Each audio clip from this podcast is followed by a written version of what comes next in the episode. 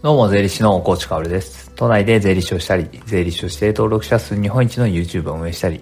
オンラインサロン大河内かおるマネリテ戦略室を運営しています。僕の人生をかけての目標は、お金の教育を義務教育に導入すること、そして日本全体のマネーリテラシーを高めていくことです。それに向けて、えー、YouTube、Twitter、ラジオや書籍などを使ってお金の教養、税金の知識をカジュアルに発信しています。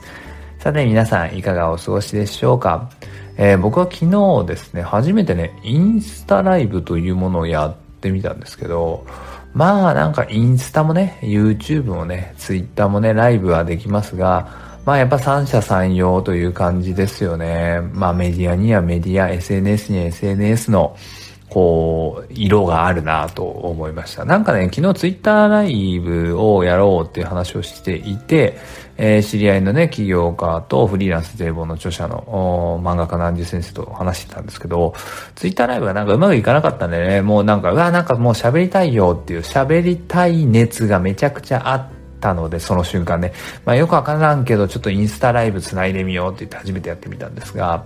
まあそんな感じで大河内インスタも実はやってるんですよ。YouTube のダイジェスト版短縮バージョンが、えー、3日に1回ぐらい上がっているのがインスタで 今ねフォロワーがね1250人ぐらいしかいないんですけどもしよかったら見てみてください。えー、早速本題いきますか。あ今日は冒頭そんな感じでね、えー、本題なんですけど、今ね、今まさに、サラリーマンが税金を勉強しなきゃいけない時期だよっていう、そんな話をします。タイトルはね、ちょっとつけずにこれ今録音始めちゃったので、どんなタイトルになるかなと思いますが、あまあ、とにかく今、サラリーマンが税金を勉強する理由っていうのはたくさんあるなと思うわけです。まあ、そのね、理由はいくらでも話していくことはできるんだけれど、最近のニュースになぞらえていくんであれば、皆さんニュース見ましたか？電通ですよ。広告業界の U、キングですね。えー、一番のガリバーですよ。広告業界のガリバーと言われている電通が230人の社員を個人事業主化するっていう話が出たんですね。これはね、まあ、いろんなことが話せますよ、こっから。個人事業主化するっていうことは、ある種リストラなのかなとかね。えー、早期退職を募って集まった早期退職の人を230人個人事業主化したのかなとかね。そもそもコロナとか関係なくそういう計画がずっと進んでいたのかなとかね、いろいろ話せるわけですけど、まあ、確実に分かっていることはね、個人事業主が230人この世に増えたっていうことですね。つまりは、あ今までサラリーマンとして、税金とか社会保険、給料から転引きされて面倒を見てもらっていた人たちが、全部一切合切自分で管理するようになる。そういう人が230人新たに輩出されたっていうことなんですね。この時に、すっごい大事なことがあって、個人事業主になったってことは、一番気にしなきゃいけないものって何かってわかりますか？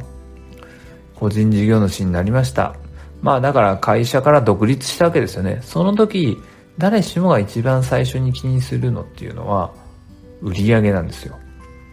売り上げを上げていかないと話にならない、生きていけないのでそうなるわけですよね。会社っていういうのはさ、まあめちゃくちゃ乱暴な言い方をすれば、所属をして会社行ってればお金もらえるじゃないですか。基本給っていうのは確実に毎月振り込まれてくるわけですよね。だから、大企業の、まあ、50歳ぐらいの人とかにね、たまにいますけど、本当に何にもしてない人いるよね。ぶら下がり社員なんて、えー、揶揄されますが、本当に何もしてなくて行って、なんかパソコン眺めてて、で、定時に帰って給料が振り込まれてくれる。まあそういう人たちをもう雇用していく力はないですよ。どんな大企業でもないですよっていうのが昨今で。で、それを、完全に切っていく方向に変えたのがコロナだと思うんですね。だからね、まあ、この個人事業主化っていうのもさることながら、当然早期退職、リストラっていうのも増えていくので、突然大海原にこう放り出される危険性っていうのはすごいあるんですよ。でね、話はちょっと個人事業主化に戻るけれど、電通の意図はわかりませんよ。意図はわかりませんが、これは一つ電通としてすごく有利なのはめちゃくちゃ人件費の負担が減るっていうことですね。230人の中にさっき言ったぶら下がり社員みたいな人がいるんであればそもそもその人は個人事業主になるわけだからあもう全然ね今までゼロのサービスまあ会社側からしたらサービスですよ。社員が仕事をしてくれるっていうのはサービスだったとしたら社員の仕事っぷりはゼロだったのにお給料払っていた。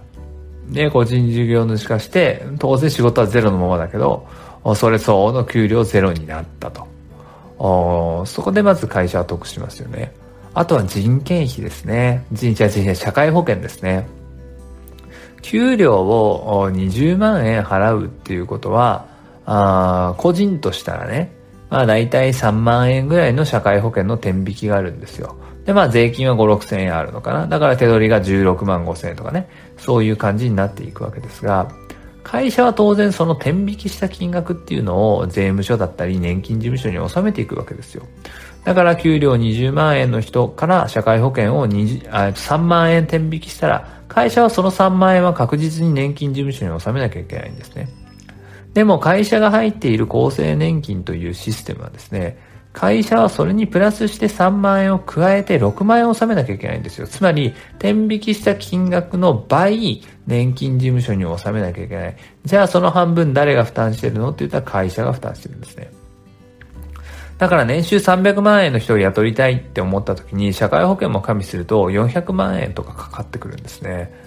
その人件費がなくなるんですよ。個人事業主化するってことは。だから会社としては OK って感じですよね。しかも働いてない人には与えなくていいから。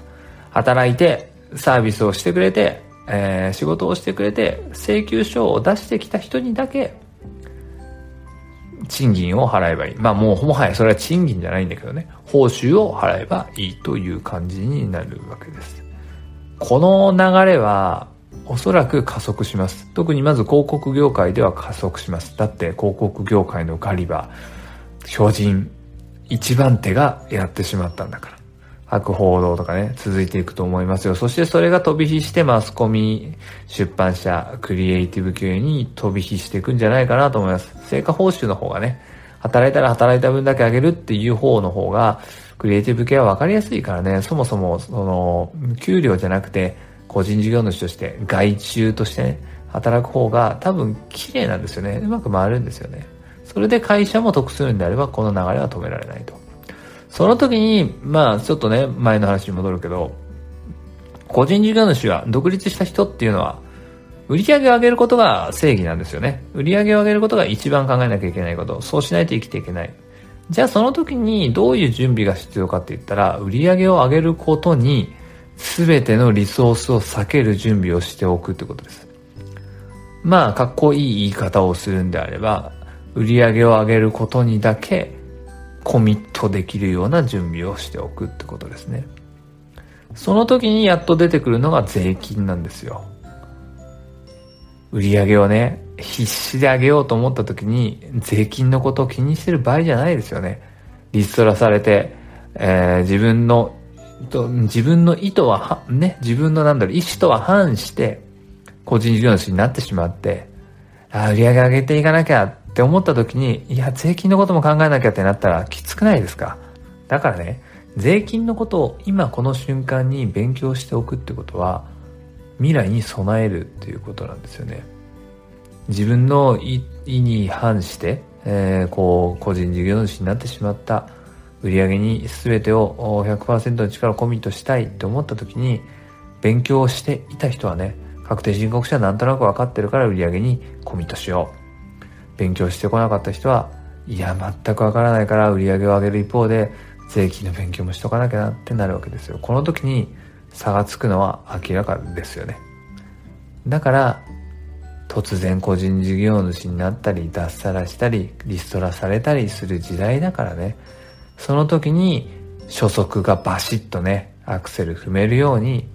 準備をするのは重要だなと思うわけです。だから僕は12月13日にサラリーマンのための税金のセミナーをやるんですね。えー、気になる方はチャプターの URL 覗いてみてください。それでは素敵な一日を最後まで聞いてくれたあなたに、幸あれ。じゃあね。